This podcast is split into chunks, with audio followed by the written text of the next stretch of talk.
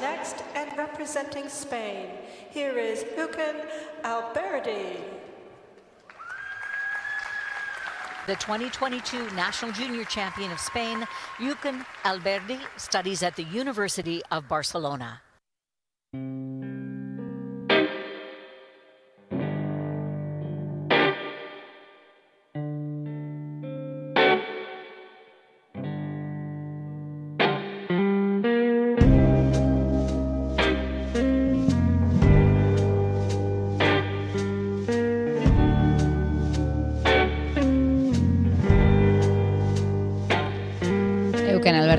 Martínez, kaixo egunon. Kaixo egunon. Neguko Unibertsiada jokatu duzu urtarrilean New Yorken eta horrentzun dugun hori bertako aurkezpena da, eh? bertako megafoniako aurkezpena. Euken Alberdi zuzara.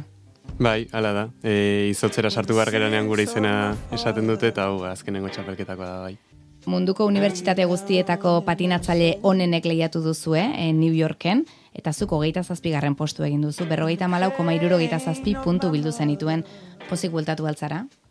Bai, pozik, kriston esperientzia izan zen, eta, bueno, nik e, txapelketa hona egin nun pixkat pena, lehen hogeita lauak e, sailkatzen zirelako finalerako, baina nik e, lan hona egin nun tazkenen bestek egiteutena ez da, ez dago nire eskutan.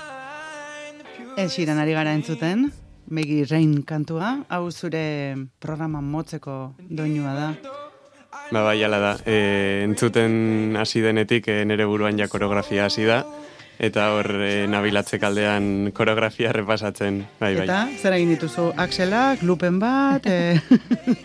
E, Axela bai eta beste bisalto ere. eta ez zara erori, jakina. Ez buruan errepasatzen detenean beti beti ondo egiten dut, azkenean hori garrantzitsua da. Ez dirudi, baina etxean ere koreografiarekin buruan repasatzen dugu, eta azkenean txapelketak visualizatzeko moduan bada. Lo, har, aur, lo hartu aurreko zure instante horietan hori da buruan bueltaka darabiltzun orduan, koreografia hori? Bueno, e, egunero ez, e, eta eskerrak, baina txapelketa baten aurretik bai, e, lo hartu aurretik, e, aldagelan patinak jartzen dituan bitartean, eta izotzera sartu aurretik ere. But it just keeps on getting hard. Hunger more profound. Nola aukeratze dituzue kantuak? Zuri abestia gustatzen zaizun, El Xiran gustatzen zaizulako iritsi da gero abestia, entrenatzailea proposatzen du, edo nola izaten da?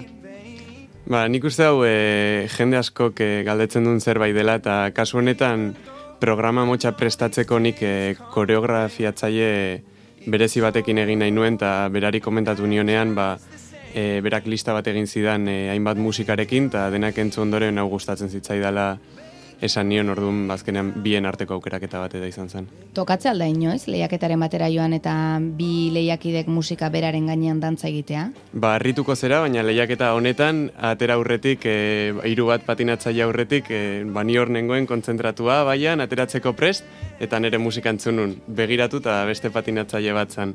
Honek e, mix moduko bat zeukan beste abesti batekin ere, baina ba, demoraldi honetan gertatzen zitzaidan lehenengo aldia. Hori izango da ezkontza batera soineko em, igualarekin topo egitea bezala, ez? Bai, gut, gutxitan gertatzea, baina bueno, azkenean, ohituta gaude, txikitan ba, duela urte batzuk e, ba, pixka paregarria izan zen, neska asko frozen e, abesti hasi ziren hartzen, eta batean igual txapelketa batera iritsi eta lau patinatzaiek abesti berdinarekin, azkenean ez da oikona, baina gertatu daiteke. Seinale hona da hori, ez da? Elkar ez duzuela espiatzen esan nahi du. Hori da, bai, bai. Sekretuak funtzionatzen duela. Japonia izan da nagusi, aipatu dugun e, lehiak eta horretan, e, neguko unibertsiada horretan, New Yorken, Sota Yamamoto kurrea, e, Tatsuya Tsuboyuk zilarra, eta hirugarren Nicolas Memola italiarra izan da, brontzea beretzat, eta emakumezkoetan urrea Maimi Harak, zilarra Kaori Sakamotok, eta brontzea Kim Ji Lim egokorearrak. Zer da, e, oso asiarren kirola, historikoki puntan asiarrak e, ibili izan dira beti? Bueno, azken aldian Japoniarrak beti goian, eta ba, gutxi, gutxi egin dezakegu guk aurkan, baina bai, nik uste historian Japoniarrak, Estatu Batuarrak, Errusiarrak, Kanadiarrak, eta azken aldian hori bai, ba, asiako kirolari asko. Esan dugu erantxe etorri zarela New Yorketik, bizi esperientzia bezala nolakoa izan da? Munduko unibertsitat guztietako eta patinaje artistikoan bakarrik ez gainera, e, neguko jogetan eski ere bai, kirolari asko ezagutuko zenituen nola joan dago? Ba, esan dezun bezala, ba, justu horregatik kriston esperientzia, beste txapelketa internazionaletan ez bezala, e, honetan kirol asko, mm, kirolari asko lurralde askotakoak eta kirol askotakoak, eta bertan ba, olimpikoak izango balira bezala ere, zeremonia moduko bat e, izan genuen, desfile bat, e, dena ezberdina zan, izotz pistak, e, beste kiroletako pistak ere, neguko estazioak, pasada bat izan zen. Zemat egun guztira? E, guk aste bete pasa genuen bertan eta ba, azkenean kirol guztiak elkartuz bi, bi aste inguru izan ziren. Eta inbidia handia pasaltzen nuen, besteekin hitz egin ez eta haien baldintzak nolakoa diren eta zemateko taldea dauzkaten eta entzun da? Bueno, ba, e, guk ez genuen talde handia ez eta beste taldeak e, begiratuta pixkaten bidia ematen zuen eta agian igual e, eski egiten dutenak begiratu zostra bazen bidia, nik ere eskiatu nahi dut. Baina azkenean e, egunero egin bar duzun zerbait bihurtzen denean, ba nik uste berena e, bakoitzak e, bere kirola egitea eta gehien gustoko duena. Representing Spain, Elkin Alberdi. Elkin, 19 years old, coached and choreographed by Patrick Cap, Cap Martin. 53.73 personal best. Talingo aurkezpena da, munduko junior txapelketa 2008an jokatutakoa, talinen jokatu zen, hogeita bederatzi garren egin zenuen, iaz Espainiako txapeldun junior mailan, zilarra gero, Andorrako nazioarteko txapelketan, bosgarren bergamon, euken, zazpigarren nizan, Sofian e, zortzigarren, eta urtengo demoraldian, maila nagusian, Espainiako txapelketan, hirugarren egin duzu abendu amaieran, podiumean. E, Zuere harrituta? Bai, bueno, e, aurten harrituta, eta lehengo urtean ba, metxak beteta Espainiako txapelketa irabazi ondoren ba, junior e, mailan e, horrek ireki zidan atea tailengo txapelketa honetara, munduko txapelketa, txapelketa zaila izan zen e, hau ere, aurtengo joko unibertsitarioak bezala.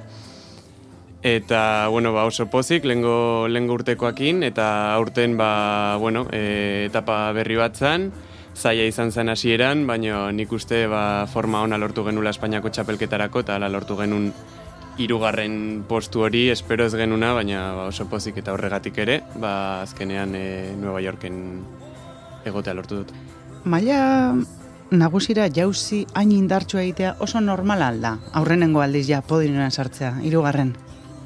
Bueno, e, ez, ez, ez dakit ondo zer esan, baina nik uste pixkat ere bai espero zela, ba, lehen urtean e, junior mailan irabazi nuelako, baina mm, bertan ba, kategoria honetan e, pare bat urte edo gehiago daramaten kirolariak badaude orduan e, izan liteke bai irugarren o bai seigarren postu bat e, lortu izana. Orduan... Hogei urte ere oso gaztea da, ez da? Patinatzaile artistiko batentzako? E, nahiko gazte da bai, egia da ere kirola gaztea dela, orokorrean uste mezortzi eta hogeita bost e, urte bitartekoak e, izaten direla nagusi, baina bueno, baditugu hor ere eredu batzuko geita marrutekin edo gehiago goi mailan dabiltzenak. 2000 eta emeretzian zuk eh, lehen biziko zartu zenuen parte nazioarteko txapelketa batean, Lux, Luxemburgon zeunden, eh, lehiatzeko prest, eta pandemia etorri zen. Ba, Nola bai. eragin zuen horrek, zure kiroli bilbidean? E, ezan, pandemia ezan erresa izan, egia da 2000 emeretzi urtean Andorrako Andorran e, kompetitu nun internazional kilen aldiz, eta jarraian Luxemburgon geundela, martxoan e, 2008an, pandemia izan, e, korrikaga bultatu behar izan genuen gainera, fronterak itxi behar e, zituztela ziotelako. Eta ba, gu lau hilabete egon ginen izotz pista batean sartu gabe, oso gogorra eta zaila guretzat, baina azkenean ba, nik uste egoera fisikoa hobetzeko aprobetsatu genuen, gimnasioan ordu asko eta azkenean izotzen egite ditugun elementuak, ba, izotzik gabe praktikatu, gurpileko patinekin ere, eta nire kasuan e, egia esan izotzera bultatu nintzenean, ba, sorpresa hartu nuen, e, nik uste egoera fisiko asko zobeagoa nuela eta horrek ere berriro betzen jarraitzeko lagundu zidan. Bere alde ona izan zuen. Bai, orokorrean, e, bueno, txarra ez, baina zaila izan zen, baina ba, kirolaldetik ere alde honak aurkitu genitun. Donostiarra zarazu, aietekoa, ano eta izotz da zure amapista, beste modu batera esan da, baina Bartzelonara joan zinen amazazpi urterekin, bi demoraldi egintzen dituen han, eta gero orain Grenoblen ari zara. Nolako bizitza izan duzu Bartzelonan? Bueno, ba, Bartzelonako bizitza e, gusto askokin e, hartu nun, azkenean unibertsitatean hasi behar nuenean e, hainbat aukera begiratu nituen, eta Bartzelonako iria erakargarria iruditu zitzaidan. Eta han bai unibertsitatean, bai lagun berriekin, izotz pistan, e, oso gustora, baina e, pista zarrazan, eta itxi behar izan zuten, eta proiektu berriak geldirik e, zeudenez, ba, berriz ere beste erabaki bat e, hartu behar izan nuen, eta orain Grenoblen nabil, ba, hemen Grenoblen dagoen entrenatzailea aurretik ezagutu ezagutzen nuen, eta baita ere gusto askokin eta nik uste orain ja bai izan dela benetan e, maila saltua Grenoblera ba, Baina Bartzelonako pista itxi itxi zuten berriz zabaltzeko? Bartzelonan bi zotz pista zeuden, bat pandemian itxi zuten eta bestea Futbol Klub Bartzelonana zen eta betiko betiko itxita egia san e, oso, bueno, egoera oso txarra da. Bartzelonan. Eta orain Grenoblen taldetxoa aldaukazue, e, ekipo desente xamarra entrenatzeko ta horrela? Ba, talde polita dugu egia esan e, nire entrenatzailearekin hiru hiru patinatzaile gaude oso gustora eta e, ordu beretan beste entrenatzaile ezberdinak daude e, maila altuko beste patinatzaile batzuekin. E, orain ba adibidez e, Europa mailan laugarren geratu den patinatzaileak gurekin entrenatzen du. E, nire entrenatzaileak ere azkenengo denboralditan munduko txapeldunarekin e, entrenatzen izan zen eta ba nik uste hori kriston laguntza dela eta ba, gero ere e, nire kideekin ba azkenean e, antzeko elementuak egiten ditugu edo antzeko mailan gabiltza eta horrek e, batak besteari bultzatzeko laguntzen du. Ta zer moduzko pista da Grenoblekoa? Pasada bat da egia san bai. e, eraikin oso handia, bizotz pista barruan e, Espainoan ez daude ez dagolako eraikinik. Ta Donostiara etortzen zarenean zer joaten zara? Donostiako pistara edo Iruñera, Gasteizera, nora joaten zara? Bai, bai, donostian entrenatzen dut, gainera izotz pista gertu dakat, donostiako izotz pista oso ondo dago, hemen genuen arazo txiki bakarra, ba, ordu kontua zen, e, azkenean izotz pista bakar batekin, ba, umeen ikastaroak, saio komertzialak, jokeieko kluba, kurlina, izotz artistikoan ere bi klub daude, ba, azkenean e, guztia batera egiteko, gero e, nahi ordu ezin daitezke entrenatu, eta horregatik izan zen baita ere atzerrira pausoa. Zezuk eh, entrenatzen ari zarenean pista osoa behar alduzu? Ez dut pista osoa niretzat behar, baina bai, bai pista osoa e, behar dugula maila honetan, orduan orain entrenatzen dugunean, e, bost eta mar patinatzaile inguru egon gaitezke aldi berean, e, baina ordu bat baino gehiago entrenatu behar dugu egunean, eta hiru edo lau ordu behar baldin baditugu, ba, azkenean e, ordu asko behar dira. Zu ere, euken, ume gehienak bezala, futbolen hasi zinen? Eta gero nola lerratu zinen patina jera? Bo, nere kasuan, izotzean hasi nintzen, boste, bost urtekin ikastarotan, eta nik uste aurrera hasi nintzela ja futbolean bazkenean ikastolan lagun guztiek egiten zutelako, eta nik uste beti argi izan nula ba, izotza zela nere kirola, eta nik uste ja bigarren, bigarren ezkuntzan ez nuen futbola utzi lagunekin egiten nuen oraindik, baina agian beraientzat Hola, beraien kirol printzipala zen, e, bi edo iru entre, ordu entrenatu zastean, baina nik ja egunero izotze, izotz pistan pasatzen nuen eguna naiz eta gero ere agian futbola egin. Etzi doma, grazian dirik egingo entrenatzaileari, ez da? Futbolea mina hartuko duzu esalde hori zen bat zentzuntzen nuen. Izotzeko entrenatzailei grazia askorik ez, e, futboleko entzat ban ikuste gehiago anekdota bat zela, ba, bai. igual, larun batean... E, goizeko zortzitan partidua eta nik bagian ordula orden berandu iritsiko naiz, ze izotzeko entrenamendutik nator, goizeko seiter ditan, eta jendea flipatzen, baina bueno, azkenean egoera hola zan, eta izotzeko entrenatzaileak beti kontuz bai ez duten nahi, ez e, eskiatzera edo joatea, motorran ibiltzea, eta bueno, azkenean e, tipikoak. Orain, ze gauza euskatzu debekatuta, e, eskiatzea bezala, zer ez dizute usten egiten, bada espada? Guztizko debekurik ez, baina e, nire entrenatzaileak nirekin jarraitzea nahi badut, ba, txapelketen artean eskiatzea ez, e, motorran ibiltzea hobezetz, eta, bueno, ba, gero osasun txujan, e, oera goiz, eta, bueno, ba, e, ume txikiak bezala. Eta publiko gehiago zer, e, futbol zelaian edo izotz pistan? Bueno, ba, nire kasuan e, futbola e, eskolartean zenik publiko handirik ez gurasoak bakarrik eta kasu honetan bai zotzean e, publiko pixka gehiago bai junior mailan e, publikoa txapelketa internazionaletan ez da handia, e, nahiko murriztua da eta gainera ba, lekuaren arabera asko aldatu daiteke ez da berdina bat aginen izan genuen txapelketa nahiko jende egon daitekela edo Japonen txapelketa bat eukitzea bagian e, hogei milak ikusle egon daitezken e, estadio bat bete daitekela. Mm. Eh, nire kasuan ba, patinajean ikusle gehiago. Hizkuntza aldetik nola moldatu zara? Frantsesa bazenekien joaterako? Ez, nek, ez nekien frantsesa pixkat egindanekan e, eskolatik urteren bat, Eta, bueno, niri, niri izkuntzak asko gustatzen zaizkit, e, ba, bueno, txikitatik e, etxean euskera, e, egoeragatik ere gaztelera, ingelesa, e, seriak eta beti ba, ingelesez e, entzuten dituen banekilako ba, ikastea garrantzitsua zela. Gero behin unibertsitatea hasita e, katalanez hartu nuen unibertsitatea, Bartzelonan nengoen, eta hango hizkuntza ikasi nahi nuen.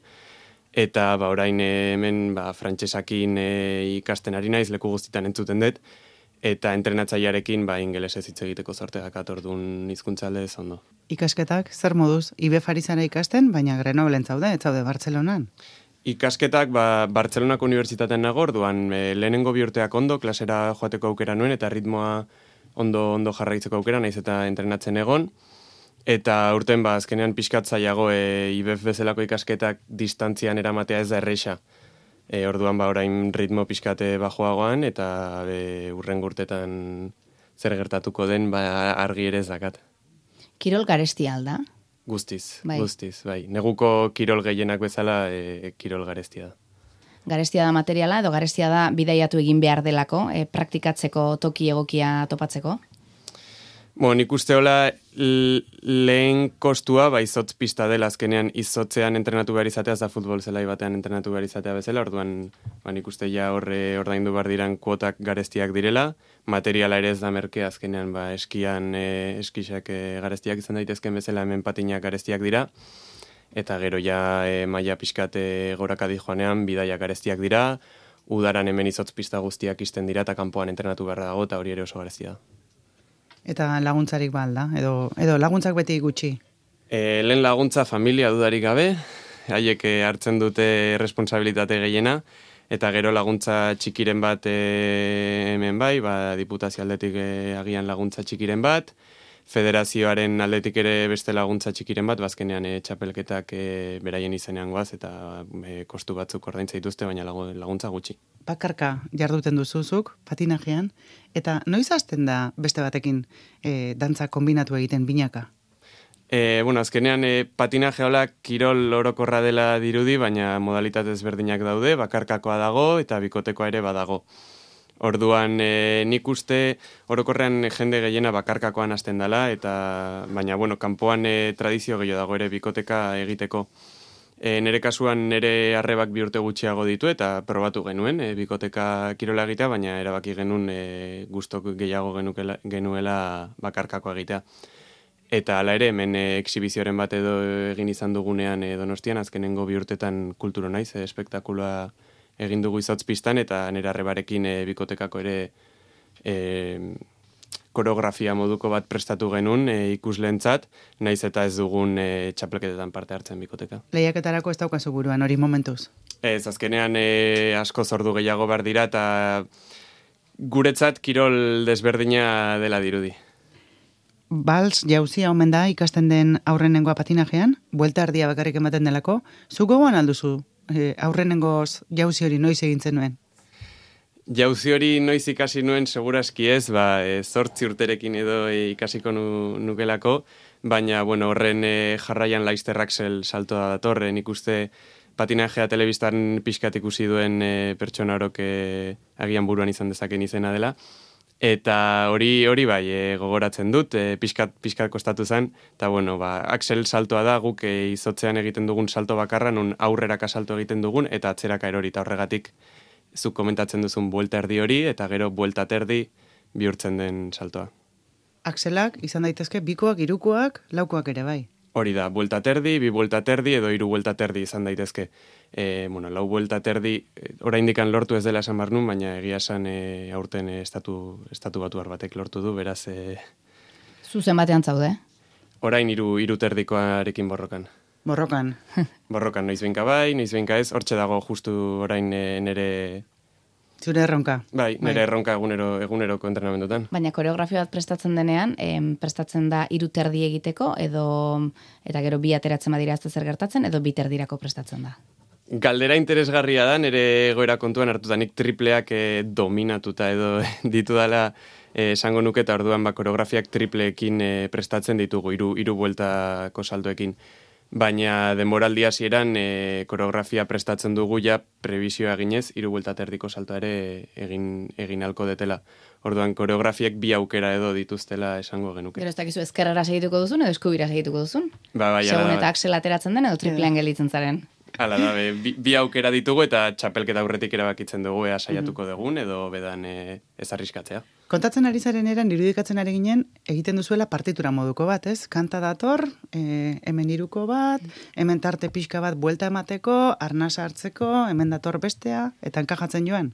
Ba bai, esan duzun bezala da, eta programa e, koreografia prestatzen hasi bar geranean, entrenatzaileak e, paper bat hartzen du, eta, bueno, ba, musikak dituen doinu aldaketak markatzen dizkigu denboran, eta izotz pistaren marrazki bat egiten du, eta e, hor e, paper gainean hasten gara prestatzen, eta gero ba izotzera eramaten dugu koreografia.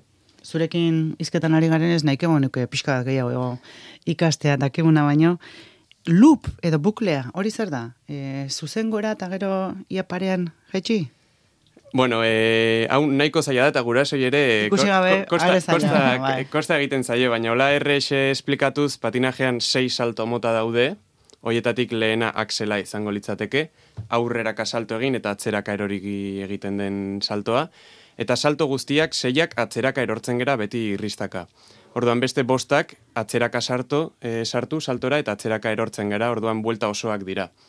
Eta sei hoien artean bat lupa da ba, gian e, igual txapelketetan asko agertzen da, eta horregatik e, entzun da duzu izena, baina, bueno, e, salkof, tow, loop, flip, lutz, ba, bost, bost salto daude, eta diferentzia zaila da esplikatzeko. Ikusita, erortzen denean patinatzailea eta izotzetan dabilela, bultzak hasten da, ikuslea, ai ama, ai ama, ai ama. Eta norberak, nola lantzen du urrengoan berriz ez erortzeko. E, nik uste, e, naiz eta kirol fisikoa izan, ba, alde psikologikoa ere garrantzitsua dela. Eta e, kirolan espezializatutako psikologo batekin lan egitea e, laguntzen du, nire kasuan lan egiten dut, e, psikologo batekin ere, eta bueno, ikasten dugu erortzen zaren momentuan ez duzula ba, pentsatu behar erori zeran salto hortan, baizik eta egin bar duzun urrengo saltoan orduan. Naiz eta erori, naiz eta ba, zutik e, atera, azkenean txip aldaketa bat egin bar da, eta bakarrik urrengo saltoan pentsatuta, bueno, egian hori kosta egiten zaionari, ba, erori, aurreraka altxa, eta e, izotzean marraztuta dagoen marra bat ikusi, edo ikusleak begiratzen dituen momentuan, badaki txip aldatu behar dula, eta hori ba, izotzetik kanpore landu egiten da. Guretzat ere balekoa da teknika hori trabatzen garenean, ba, hor kateatuta ez geratzeko pentsamendua. Eta hiru terdiko akselerako zure buruari eperik edo jarri aldiozu edo ez daukazu presarik. E, noiz behinka e, egin izan dut entrenamendutan, eta aurten e, Frantziako txapelketa batean ere saiatu egin nun, lurrera erori nintzen, baina e, egia esan saiakera oso nahi izan zen. Eta e, perik ez, e, psikologoarekin ere lantzen dugu, eta azkenean progresio kurba ez da goraka dijoan e, malda simple bat, baizik eta goraka eta berak askotan e, ibili daitekeen kurba bat. Psikologoarekin, zure em, koreografiako jardunaz gain, bestelako porrotetarako ere prestatzea altzaitu psikologoak? Emaitzak ez direnean espero duzunak, edo lesio baterako, adibidez, lesio baten aurrean. Ba, bai, el, les, lesioen arloa psikologian asko asko lantzen den zerbait da, nire kasuan ez dugu gehiagi landu nik eh, lesio larririk eh, jaso ez detelako, baina e, badakite asko lantzen dela, eta IBFen ere psikologian le, landu dugu eta hori ere asko lantzen da, baina bai, orokorrean e, emaitzak espero ez direnak e, e, kasu horietarako prestatu ordez, e, nik uste prestatzen gaituztela jakiteko emaitza ez dela e, garrantzitsuena, baizik eta e, zure errendimendua nolakoa izan den, e, zer nolako egoeran zeunden e, programa baten aurretik, eta zuke lana nola egin duzun azkenean e, emaitza egun batean bat izan daiteke eta bestean beste bat. Hobetzen joateko entrenamentuak eta grabatuta gero ikusi egiten dituzu edo edo zein da teknika? E, entrenatzen gaudenean nik uste ba, feedbacka momentuan entrenatzaileak ematen digu, ematen digu, ba, berak ikusten du egin duguna, eta ostras, ba, hemen e, okertua zeuden, hemen sorbalda bere zegoen eta pixkat gehiago igo behar duzu, eta arduan guk e, konfiantza guztia ematen diogu entrenatzaileak esaten digun hortan, baina egia da batzutan ere ba, mugikorra erabiliz, e, salto bat grabatu eta pixkatorla analisi simpleren bat ere egin, egin dezakegula eta txapelketetan eta bar bazkenean denok begiratzen dugu gero egin duguna bidean. Euken da buruan non daukazu, non daukazu jomuga? Neguko olimpiar jokoetan, 2026an igual? Nik, nik uste mugarik ez detela jartzen, baina, bueno, ametsa e, joko olimpikotan e, e, bai noski. Momentuz e, epe motxera beste, beste txapelketa batzutan burua, eta, bueno, maia internazionalean e, aliketa hoberen landu nahi dut. Eta 2008 zeieko neguko joko olimpikotan joateko aukera, euki edo ez, ba, bueno, irurte denbora asko edo, edo gutxi izan daiteke, hobetzeko ez da, ez da denbora gehiegi, baina e, hola, bista e, urrutira jarriz, e, irurte, irurte nahiko da, orduan nor daki 2008 zei, urrengoak 2008 mar, rametxa bai. Gazte-gaztea zara, noiz arte segi dezakezu patinajean? E, aspertu arte nik uste, azkenean e, ondo... Ondo pasatzen badezu e, egiten duzunan, e, jarraitu daiteke ikusi dut patinatzaileak e, hogei urtekin retiratu direnak, eta azkenengo europeoan e, hogeita urte zituen e, mediku eta eta guraso bat parte hartu zuen eta emaitza nahiko hartu zuen beraz e, dena dago irekita. Beuken Alberdi Martinez, eskerrik asko, eh? lehen dantzan entzun zaitugu, ubiren New Year's Dayren gainean eta alaxe despedituko zaitugu. Eh? Eskerrik asko zuei.